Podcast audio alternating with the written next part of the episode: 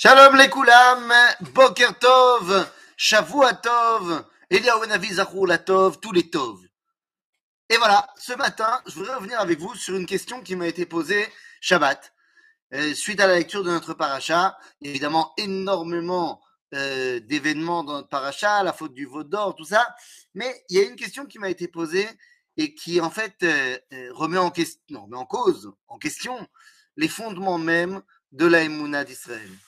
Dans la paracha, dans la fin de la paracha, eh bien, on va nous dire un verset qui pourrait passer anodin, mais qui ne l'est absolument pas. Lotishtachave le'el acher. Lotishtachave le'el acher. Tu ne te prosterneras pas devant une autre divinité.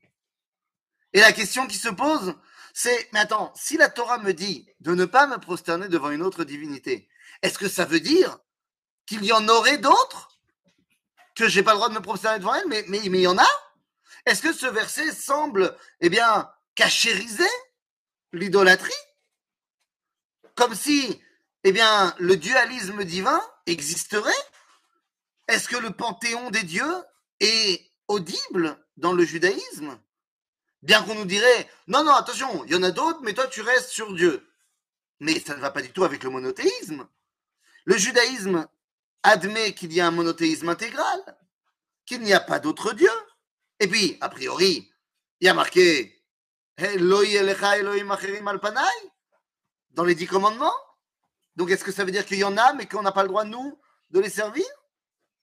A les amis, que les choses soient bien claires.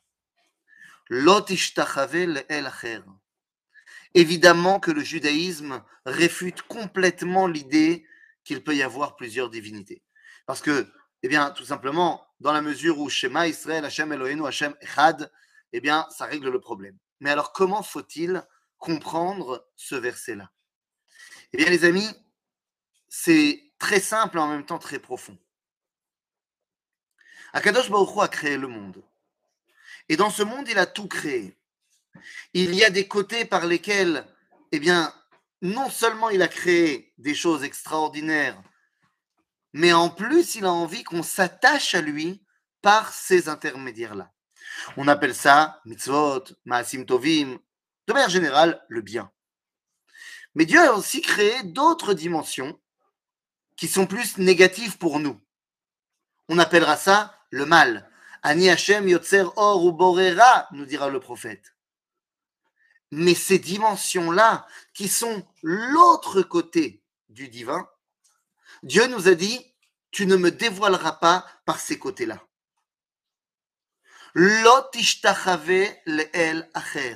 Tu ne te prosterneras pas devant, non pas un autre Dieu, mais l'autre côté de Dieu.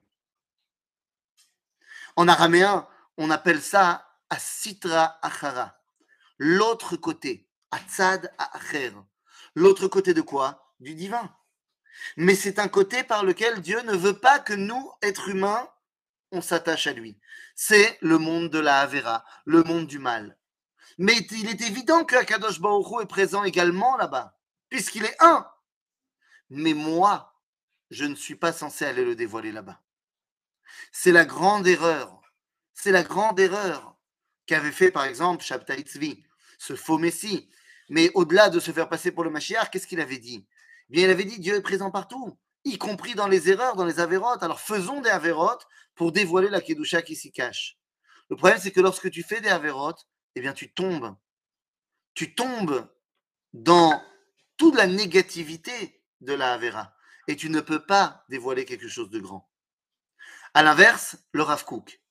Le Rav évidemment, ne faisait pas d'avérotes, mais le Rav Kook voit de l'extérieur Am Israël qui a rejeté la Torah. On parle de la fin du 19e, début du 20e siècle. Am Israël a rejeté la Torah, est devenu Chiloni. Et à ce moment-là, le Rav de l'extérieur, qui lui a gardé toute la Torah et les mitzvot, va expliquer que, quelles dimensions de Kedusha sont dévoilées par ces gens-là. Mais c'est uniquement possible parce que, un, ces personnes en question ne font pas des avérotes parce qu'ils pensent qu'ils vont se la jouer, je fais des avérotes et je dévoile la Kedusha. Non, ils ont simplement abandonné la Torah. Donc, ils ne savent même plus que c'est une avéra ça n'est pas dans leur domaine de définition. Ils deviennent des Tinok Shenishba Ben Agoïm. Donc eux, ils font des choses sans forcément penser à mal. Et le Rav Kook, qui a gardé toute la Torah, peut analyser les choses de loin et dire, eh bien, il y a une valeur à cela, il y a une valeur à ça, une valeur à ça. Il dit pas, il faut le faire, absolument pas. Mais il dit, voilà, maintenant que c'est fait, il y a une valeur à cela. Il n'y a qu'un seul Dieu. Et ce, enfin, j'allais dire ce Dieu, Dieu tout simplement, Ribono Olam, eh bien, il a créé un monde dans lequel il nous a dit, tu t'attaches à moi et tu me dévoileras par là et pas par là. Maintenant, pourquoi est-ce que j'ai créé l'autre côté si je veux pas que tu me dévoiles? Ça, c'est mon problème.